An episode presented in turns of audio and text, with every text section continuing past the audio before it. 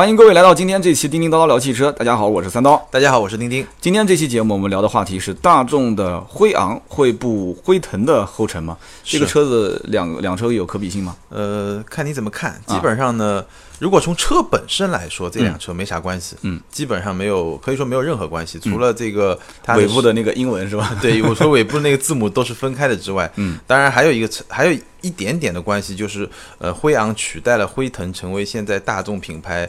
旗下的一个旗舰轿车，就卖的最贵的一个轿车。对，那我你你你你开过这车已经？对我开过这车，什么评价？然后呃首首先说辉昂是谁啊？就是辉昂，其实最简单来说，就是它是一个挂着大众标的 A 六，奥迪 A 六，你可以这么去理解，就是它是 A 六平台上做的一个车。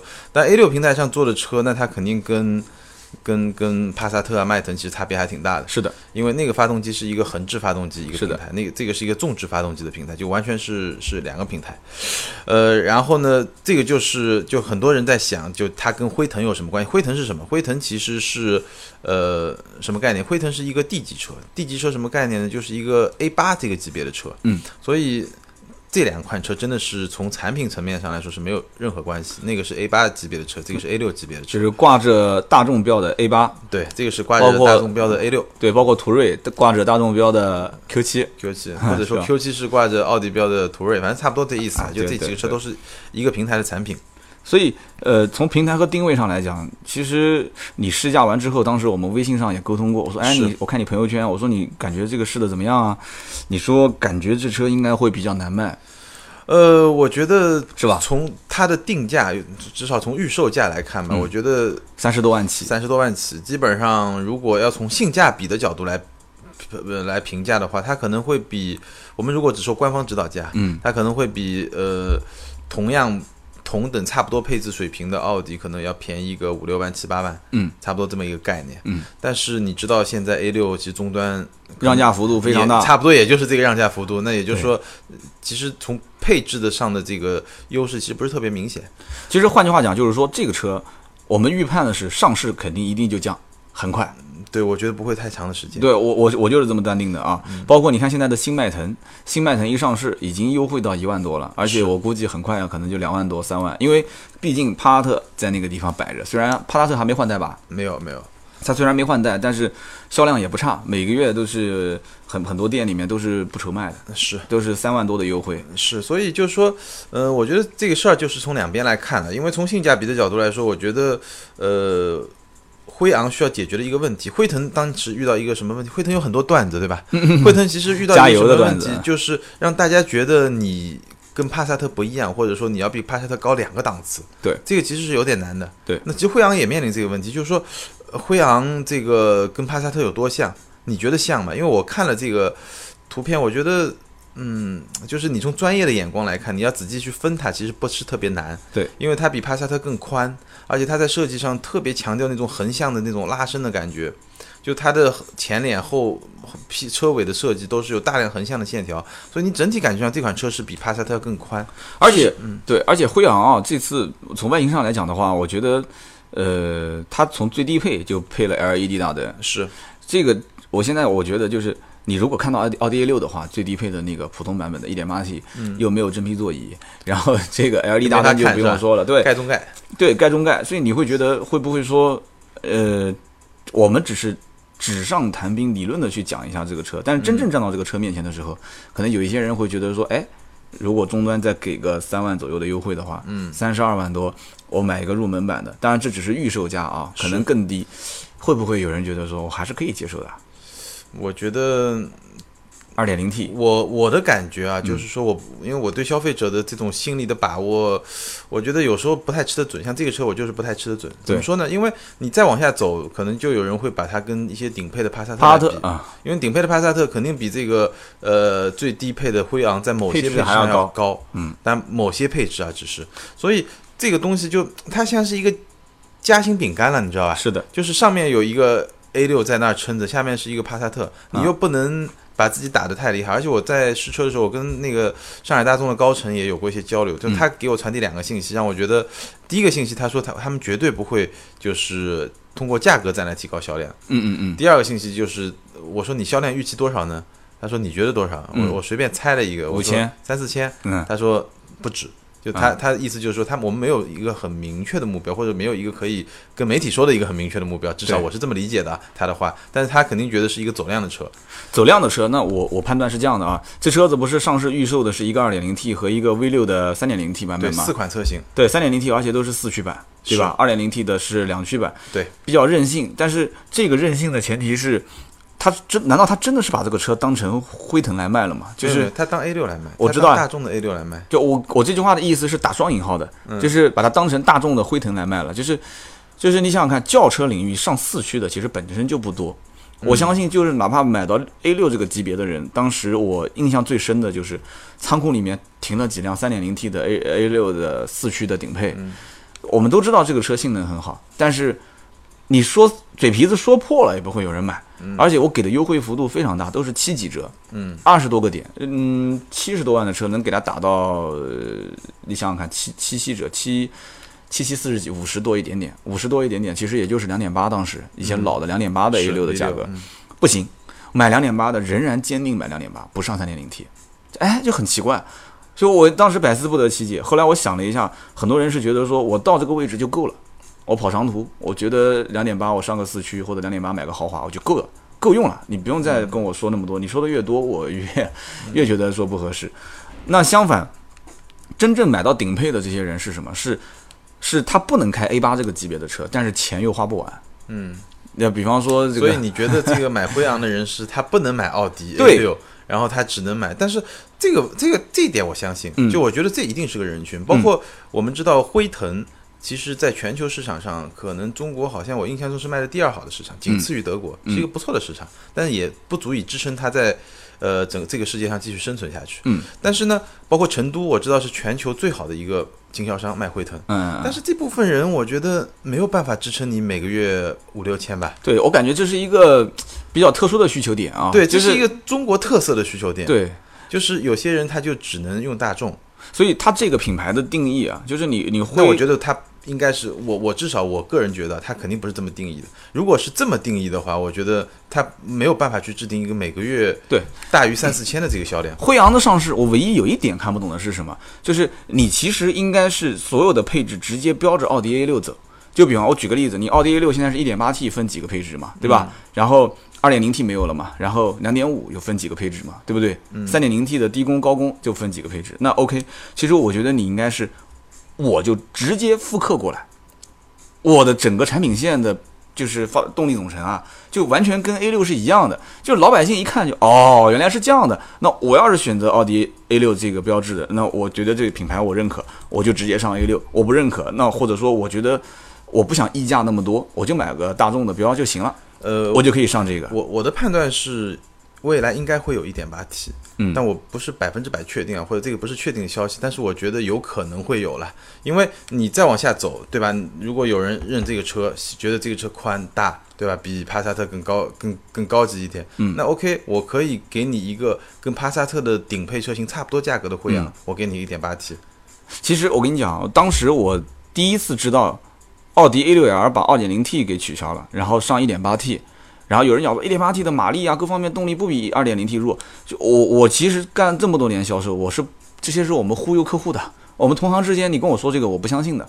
我现在反而在想，他是不是提前给大众在让位子，那我觉得这个挺难，错开来嘛？这这这个这个这个挺难，就是错开来嘛，让就是因为你你你看啊，奥迪的 A8T、2.5、3.0T，就中间这样的一个一个一个配置，你现在辉昂是 2.0T、3.0T，就直接跳板式的往我是这么理解的。中间断层。我我们来聊聊为什么上汽大众一定要有一个辉昂啊？嗯，因为上汽大众想要一个辉昂，有很多一个说法。嗯就是你看网上有说法，比如说，呃为为什么大众要有辉昂啊？因为没有辉腾了，对不对？我需要有一个旗舰车型来是支撑品牌嘛。是但这个说法肯定是不成立的。对，就最简单的一个事实是什么？辉昂这个项目立项在上海大众立项是在五年前，嗯二零一一年。那个时候，我非常明确的能够确定，辉腾停产的决定还没有做出。嗯，甚至我相信，如果皮耶希没下台，也许辉腾就不会停产。嗯，就后面一句话是我的判断，嗯但是当辉昂决定要国产的时候，辉腾没有停产，这个是我几乎可以肯定的一个判断。嗯嗯嗯，因为说明什么？说明其实不是我们今天看到这样，一款车要上市，它是很多年前就做出的决策，嗯。所以它肯定不是说辉腾没有，所以我需要一个产品来提高，而是说从上汽大众的角度来说，嗯，因为我们知道一汽大众和上海大众啊，你别看它是大都是大众，嗯。这两家仇恨可比大众和丰田的仇恨要深多了。仇恨啊，你用这两个词啊，那真的是仇恨。嗯。你知道当年这个好，我记得是我不知道当年某一款一汽大众的车还是上海大众的车在上海上市，嗯然后另外一个大众，嗯，把它同平台的一个竞争对手搞了十几辆，就在它上市发布会门口绕，不断的转圈，是厂家跟厂家之间的行为吗？厂家跟厂家之间的行为这太夸张了吧？非常夸张。就嗯这两个合作伙伴，就这个我。反正我觉我觉得咱们这个平台就随便说啊，嗯就是比较自由了。就是这两个合作伙伴，其实内部呢是一个，呃，是我我们说的，我觉得从大众的角度来说，它是一个竞争者的关系。嗯，当然，这个竞争呢有时候是比较良性的，嗯，但有时候呢也会比较激烈，比较擦枪走火，有时候也会有，对吧？所以你就认为刚刚我说到的，哪怕就是一汽、绝对不可能奥迪让位的这个问题，肯定不有不会有的。这是第一个原因，我觉得是不会有的。啊第二个原因，奥迪永远是瞄着奔驰、宝马去打的，对他根本就想不到，我说我给你大众让个让个排量出来，我我我错开来，来来牺牲我跟嗯嗯嗯我跟竞争对手的竞争能力，嗯这个是不可能的。那可能是我把这个水想的太浅了，太单纯了。对，就是嗯就我觉得是，我觉得是这么一种情况了。的确是这样子的，因为你看啊，现在呃。二点零 T 啊，你不过你要这么说的话，我当然也能想到一点，因为现在你看，包括 Q 七用二点零 T，是啊，对啊，对，这些就是他把这个排量往往上升，然后把这个级别的排量往下降一点点，对，我觉得它里面可能有一些有有有很多很营具体销方面的具体的啊考虑了，一些想法。对吧？对，然后我们回头说这个车啊，嗯这个车外观说完了，外观反正大家自己去看吧。我觉得我我我我我我我记得我做过一个视频，我在里面说，我说这个车其实跟帕萨特差别，在我看来感觉上比辉腾和帕萨特差别是要大一点。嗯，就它的识别度更明显一点。但是我我发了以后，反正评论也有也有也有网友或者也有用户感觉表示不太认同，觉得还是个帕萨特。还是很像是吧？对，但我觉得整体看你怎么看。就我我始终觉得这个车你想要仔细去认识，能够辨认出来的。但是呢，你说第一眼看过去跟帕萨特多像，这个不好说。然后我们说内饰，内饰呢，嗯、首先设计那绝对是大众，就就是那样。让我的感觉，第一感觉非常宽，嗯。就它车确实很宽，然后它因为外面也好，里面也好，大量的那种横向线条，就感觉上更宽。嗯。但是呢，它的设计风格也很大众，但是它的材质确实会比帕萨特用的更好一点。然后呢，嗯，第二呢，第二点我觉得说的就是那块触控屏，嗯，那块触控屏呢，优点是逻辑很好，嗯。而且它的导航很好用。我记得我们之前也说过导航嘛，就它的导航的逻辑是比较智能的，嗯。比如说我可以搜一个什么洲际酒店，我可以说一个什么西呃那个什么香格里拉，嗯你就直接能搜出来。导航有语音吗？呃，导航有语音，嗯但是语音就不行了。就语音跟他互动啊？呃，语音我我不记得我有没有没试过是吧有没有怎么试？对，嗯但是我试了手写功能，它的手写功能就不是特别好，嗯就就就比我用的宝马就会差很远，就识别度比较低。啊，它的优点我刚才说了，第一个整个车机的逻辑比较好，嗯第二个导航支支支持智能搜索，我觉得这一点是非常非常大的一个优点。是在线的吗？还是非在线的？呃，我倒没怎么确定是不是啊在线的，反正因为它里面有地图嘛。可以人工嘛？现在导航？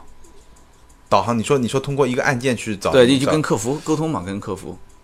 没试过，没试过，没试过，因为导航现在基本上，呃，你提到的可能是它车机反应速度比较快，是吧？没有没有，我我想说的是，它的车机的逻辑比较好，嗯，然后呢，它的导航的比较智能，它它支持智能搜索，这个比较好，嗯，但是它的不好的地方呢，就是导航的反应，不是就那个触控屏啊，嗯，你导航你多点不是可以像手机那样拉开嘛，嗯嗯嗯在收缩啊或者说操控啊这些东西反应比较慢，那你不能跟苹果比啊，但我觉得比它快的很多，就是同级别当中同级别当也有其他中，对对的车，对吧对，？也不一定是同级别的，至少比如说你说像沃尔沃啊。嗯你像特斯拉就不要说了，对吧？像我们看到现在有些触控屏的，包括包括凯迪拉克那个，对大众的触控屏的体验，一直我感觉都好像它就是没太走心啊。我觉得可能我也搞不清楚，我觉得可能保时捷就比它好很多，也是大众啊 Panamera，对，也也是大众体系的，但这这个就不去说它，就是比较明显的。然后它的空间空间就就没什么好多说的，这个级别五米的车，三米的轴距，这个空间就就没没什么可以说。但是后排翘个二郎腿啊，值得一说的是，它的后排设计有个特点，它的后排比前排高，你可以你有空可以去看看，很明显吗？呃，稍微高一点点。其实，嗯、坐在上面你是有感觉的。那好处在于呢，你后排的视野就会比较好嘛，嗯，就你感觉上有那么一种，君临之哎，啊有那么一点点吧，形就不是很明显。就你嗯你我们知道路虎的车不是强调那种什么嗯指挥官式的那种设计后面会高一点。对，但是呢，我觉得这个车呢，但是这么设计有一个不好的地方，就是你头顶空间多多少少会受点影响。对那基本什么概念呢？如果你一米八以下，我觉得完全没问题。啊，那如果你身高是在一米八五、一米九，甚至那可能就是你得做的，你的姿势得稍微调整一下，可能头部会会感觉到稍微有点压抑。但我觉得大部分人也没问题，因为做的高还是有很多好处的。对稍微高一点，嗯、然后内饰的这种感觉啊，我觉得我如果用一句话来评价的，就是它足够的高级，但还不够豪华。嗯，我不知道这个，嗯，大家有没有这种感觉？就是有时候一个豪华车的豪华感啊，它是在一些很细节的方面。是的，就比如说你这个旋钮的阻尼是多少？是的，那奔驰就特别好，奔驰中间那个靠麦的那个旋钮啊，我嗯感觉上就是一特别像那种高档的什么什么音响啊，就是对，就包括那那种阻尼的感觉特别好。对，包括呃玻璃升降器的按键，对对，包括门把手，对，包括很多的一些细节，非常好就就是是你能摸到的每一个地方。对，就这是个细节。这这，比如说在辉昂上，我就觉得这种阻尼的感觉，你说它不好吗？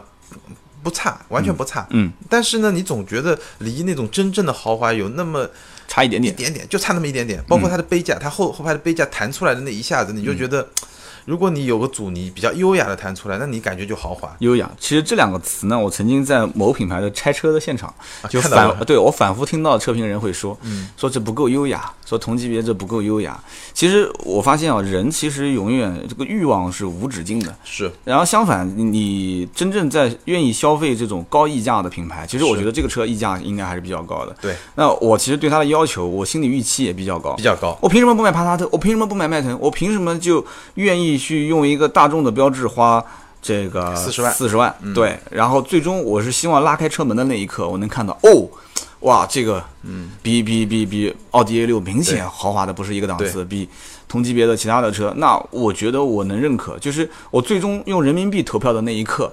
有很多的这些让我付钱的元素是。能聚集进来，对但是你可能觉得就差那么一点，就差那么一点点，嗯。就就你说它高级吧，够高级，但就差那么一点点。我再举个例子，比如说电吸门，嗯嗯同级别里面，据我所知好像没有电吸门吧？嗯，就这个级别是吧？这个级别哦好像还真好像没有，S 是有的，对吧？A 六也不是顶配，也没有电吸啊。对啊，它有电吸门，嗯，但是呢，它这个电吸门呢，但这个我觉得有点吹毛求疵啊。嗯你比如说你跟 S 比起来就会差很远。嗯嗯，你说 S 的电吸门什么？你重重的往上一关，砰，嗯然后它不会关死，对吧？嗯它会留那么一个缝，然后砰就吸上去了，对吧？嗯就那感觉就挺好的。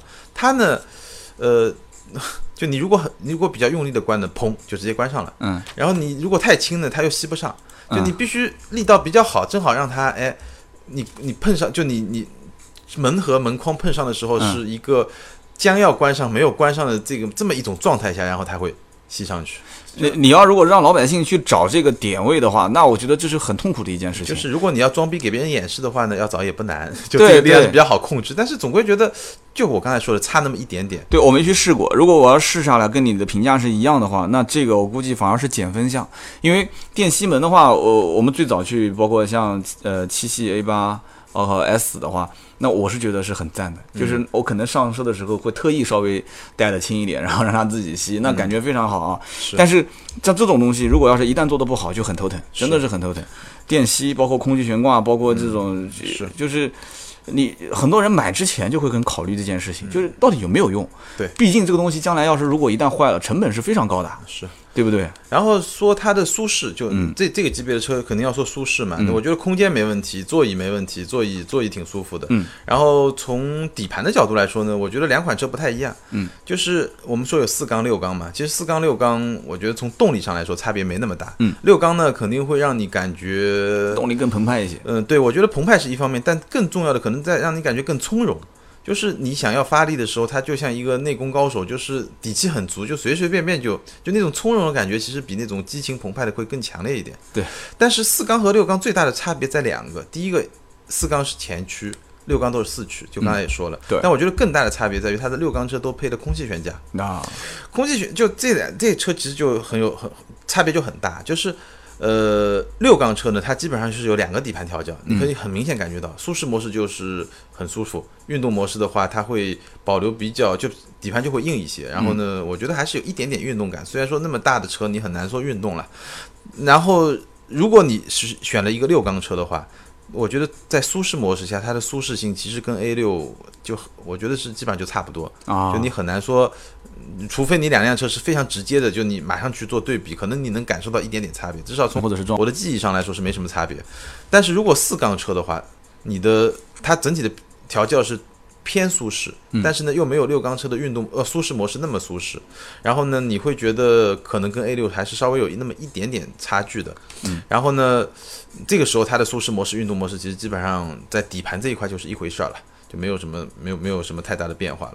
呃，三点零 T 的机械增压，其实很多人也对这些机械增压或者是涡轮增压有很多的一些自己的判断啊。嗯有人讲机械增压的可能这个维修起来成本太高了，机械增压就前半段会稍微好一点，涡轮可能要到没有迟滞一点，是吧？对，迟滞性比较小。对，那机械增压的话，这个没办法，我觉得其实讨论它没有任何意义，因为它没什么对。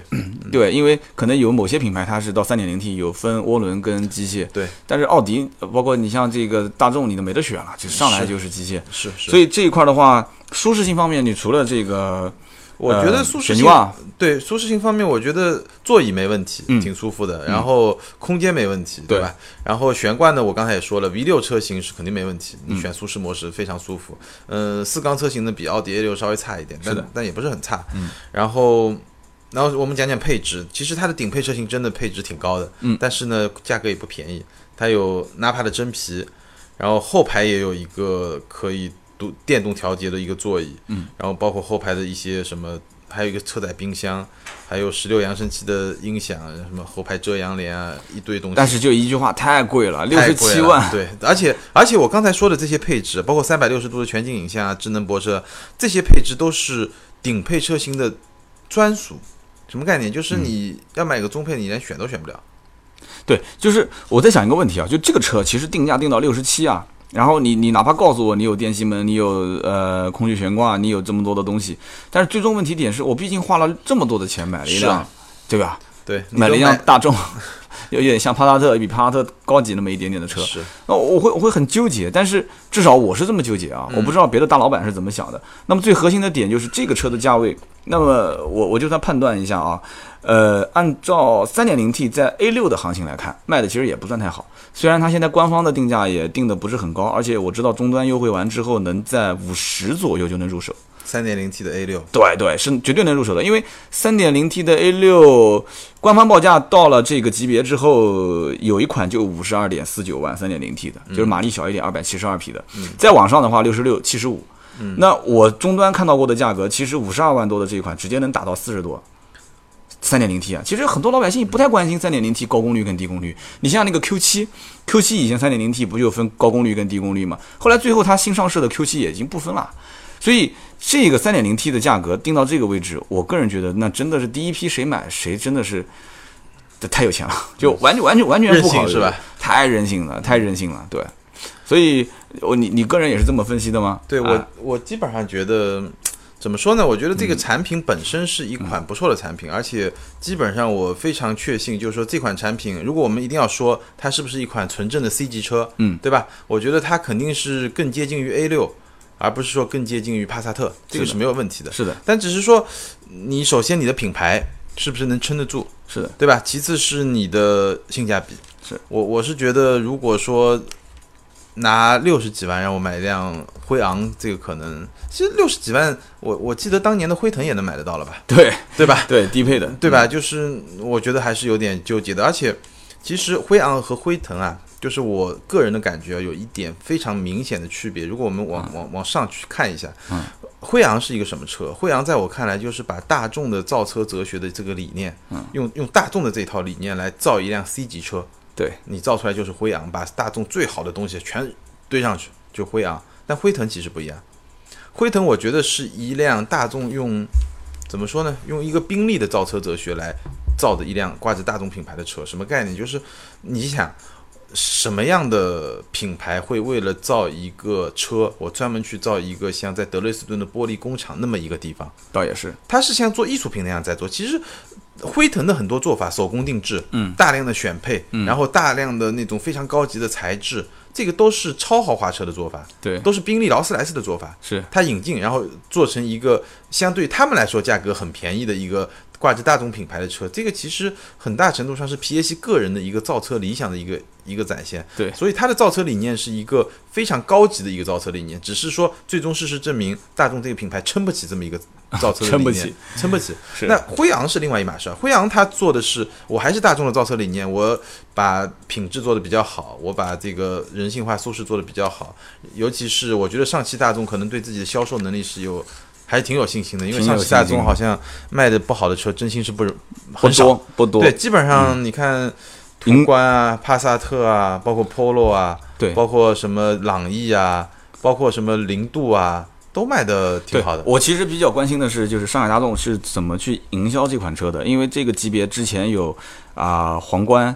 金牛座、新君越，就这个级别在横扫这个市场嘛，其实也分流掉不少。呃，本来准备其实这个车比他们是要高了，对对吧？呃但是呢，尤其是那皇冠可能比较特别了，嗯你至少说什么金牛座啊什么，它是那个是一个 B 加的车，这个其实接近 C 的车，但是都一样。我们其实我记得我们很早以前说过呃一期非常不看好金牛座，对吧？对。但然后现在事实证明，确实这个我们预言好像还可以，对吧？对预言的没有错，但是金牛座我身边确实也有人喜欢，包括前段对前段时间，而且你我跟你讲很夸张，前段时间我遇到不止一个人，他看完金牛座去看奥迪 A4L，嗯，你能接受吗？就是就是按他的想法，就是我的预算是这么多，我其实他女儿就是叫金牛座，他女儿就是就是金牛座的这个星座，哦，当然了，我也是金牛座了。然后他就是说，呃也人有的时候就这样，所以为什么我说买车很感性嘛？买车很感性但。这个里面就有一个很大的问题啊！你一款车只打了十二分之一的人群，这个多可怕！那 这个我们之前也聊过这个话题嘛，是啊说你今天金牛座，明天别人是不是能出个天蝎座呢？对啊吧？但是这个关键点在于，就我们是开个玩笑了，就是金牛座也好啊、皇冠也好，新君越也好，也你你说现在嗯辉昂也好嗯。辉昂对辉昂的级别比它略高一点，呃，只是我们从可能汽车的这个媒体人的角度来，当然你是媒体人啊，我是插科打诨的媒体人，对，就就打打双引号的媒体人来讲，我们其实分析的只是我们理论上讲，就这个车在可能出厂之后的商家在营销的过程中的定位问题。那真正老百姓愿意拿钱去投票的时候，他只会看我兜里面有多少钱，我能买到什么车，非常直截了当的。是。然后我为什么说对上海大众的营销感兴趣？我想知道他最终把这个人群怎么定义，因为现在大多数人会觉得说新君越啊、金牛座啊这一些车是属于那种就是呃，就怎么讲呢？就是我其实事业已经到了一个位置之后呢，我我不需要再用车子本身来证明什么了。我一直在反复强调这一点嘛。是对我可能是需要他就内敛一点、低调一点，然后我自自己享受一些，然后偏商务一点，我出去也能对吧？就是平时家用啊、商用都能可以。就我听下来啊，就他们，就我们试驾活动的时候，他们的那种一种说辞吧，公关的一种营销的说辞，我听下来，它基本上这么一个概念。第一个，它在定位上，它可能会明确的跟那些拉开距离，就他直接跟谁啊？就跟你刚才说的那就是这些什么啊君越啊金牛座拉开是吧他他他直接去打，就他就是打五系打 A 六，就是往那边去打。啊然后呢，从人群上来说呢，他是。会去说，哎，我是我这些人群呢，首先是对德国制造的德国品质是有一个嗯德国品质嗯很强大的认同的。嗯，第二呢，就那那有一点跟你说的一样，就是说我可能不需要一个那样的品牌来证明我的口品味，对我更在乎品质，而不是在乎品牌。对，那相对来说呢，在同样的品质上呢，他认为我确实比那些 BBA 的那些竞争对手呢有一定的价格优势，但是它不会太强调价格优势。对，就是就是说讲白了，中国人喜欢占便宜，但是不一定喜欢买便宜货，不是不一定是一定不喜欢买便宜货。就是这件事情是我买了你辉昂这个车，其实我是占到便宜了，是但是呢，我我觉得这个车子本身它不是个便宜货。对，如果是这样子的话，那我觉得这个车子的营销，如果就是上海大众他把这这个这一套玩法玩起来的话，这个车销量应该不会低。但是目前来看，就从预售价上来看。我是很担心，我、是因为你你你上来就啪两个排量，一个二点零 T，一个三点零 T，三点零 T 按我看就就除非真的是钱多到一定程度之后，完全就是在于我我觉得就是这种人一定有，但是一定不多，一定就是没有能够说支撑你到，比如说五千的量、六千的量，这个很难。五千辆、六千辆什么概念？五千、六千就是除了那三三驾马车，就是你最你最多了。对，所以我们今天聊了这么多，也快三十分钟了啊。我们最后问一个问题，就是你觉得辉昂将来会步辉腾的这个后尘吗？呃，我觉得，就如果说当年我们对金牛座的判断可能是比较悲观的话，我觉得我对辉昂的这个市场前景来说我的判断是中性，可能略偏悲观一点，悲观一点是吧？中性略偏悲观一点，但是我始终觉得就是，呃，可能上海大众的这种销售能力会是最后能够帮到它的一个一个一个元素了。那，我说说我的观点啊。你用辉昂去步辉腾后尘的这个话来说的话，那其实，呃，上海大众的人估计要刷我们俩的脸了，还还没上市呢就开始问说会不会停产。其实很简单，我是我是认为这个辉昂应该会出个一个爆款。至少会出一个爆款，就像当年辉腾最后尾尾期改款，就是最后也没传说要停产了，大家都觉得说这车可能最后一批了。那当时就出现了市面上有 N 多的折价在卖的这个辉腾，嗯，好多人，我身边好多人都去提了一辆这个车，很便宜，因为打折打得非常凶嘛。所以这个车我在想，将来的配置还有就是价位都会往低上往低的上面走。前期你别看它出 3.0T，它只是为了早期去蓄能，就是蓄这个能量，就是告诉你我这个车子的门槛是这么高，三十五点九。我还有六十七万的车，你妈再往后看，它产品线一拉长之后，其实六十七啊、五十四这些，那都是之前的烟雾弹，打出去的烟雾弹。我个人是这么想的，嗯，就这个车真正到最后下来的价格，可能它起步定价三十一万多，嗯，起步定价可能就三十万多一点点，然后再加上终端优惠，就最后变成就是这个辉昂的车子会出一到两个爆款，然后大家会你也不说，我也不讲，心照不宣，我去刷卡买个辉昂开出去，你看当年这车六七十万的车呢，嗯就让大家觉得占了便宜了，是吧？对，就是还是回到刚刚那种理论，就是高端蓄能，前期可能他不会去期望这个车能能打压多少竞争对手，能杀出多少市场，先蓄一定的能量，让大家觉得说辉昂这个车，因为本身现在很多媒体也半开玩笑的讲辉昂、辉腾嘛，就是你这么去去宣传，对他来讲反正是贴金子的，是加分的，他怕什么呢。是，最后你蓄到一定能量之后，开始但是你有关注度了你。你你会担心它往下压打压帕萨特吗？还是说上海大众已经看清楚了，在现在这个时代，帕萨特肯定也会往下走。对你，你觉得现在帕萨特是一个二十多万的车吗？其实按我说，帕萨特现在已经定义到十几万的车了。帕萨特本身一点八 T 现在终端优惠，所以从这个角度来说呢，上海大众是走了一步高棋，对吧？就是说嗯现在的整个形势很很明显嘛，就是 A 四三系，对对吧？直接往下走，对，这个往下走，直接就往下走。就直接就把这些主流品牌的 B 级车就给打得很惨嘛。对，OK，那好，既然是这样，我认准了我这个帕萨特也好，也许以后就就他我肯定会往下走嘛。对那我既然这个已经要往下走，那我在上面先布一个局。对，你是这么理解是吧？是的，因为因为官方的每一次发布新车或者是改款，你看总归要不增加配置，要不就官方会象征性的调一点价格下来。其实中国的整个车市之前大家都在讲中国车贵，中国买车贵。其实你回过头来再看两三年前和现在的官方定价，是包括配置一块，你看日本车现在每一次上新款，都全部把 ESP 加上去了。对，然后全部把什么多功能方向盘、定速巡航、天窗以前没有的全加上去了。它其实其实现在就是大家都在知道中国，其实我觉得啊，其实我们媒体人也是做了，我们还是承认一下是媒体人啊，我们也是做了不少贡献啊。就老百姓从一无所知到现在都能说出个什么一二来，对吧？就是通过现在这些自媒体啊、媒体各方面的传播，其实让汽车厂商的压力也会变大。其实你根本就糊弄糊弄不了我了，中国人没有那么好糊弄了，是对吧？好，我们今天聊了这么多关于大众的辉昂的事情啊，虽然标题听起来有点啊，这个有点有点有点刺激是吧？对，叫啊会步辉腾的后尘嘛。但是我们其实分析下来来看的话，产品竞争力还是不错的，而且往后走，呃，其实你也别看现在的定价了，以后我们判断啊还是会价格会比较给力的哈。所以呢，如果是土豪兄弟特别喜欢买的，我们也不拦着你啊。但是要不想拦着你的话，就你听我们一句劝，就是这个车稍微忍一忍，后期等等，对后一后是吧？对，等一等，后面可能会出一些啊、排量稍微小一点的，或者是官方定价低一些的这种配置低一些。给你一点给你一点实惠，对吧？终端的优惠一定会有的，这个车百分之百，而且非常大，这个我的判断应该不会错。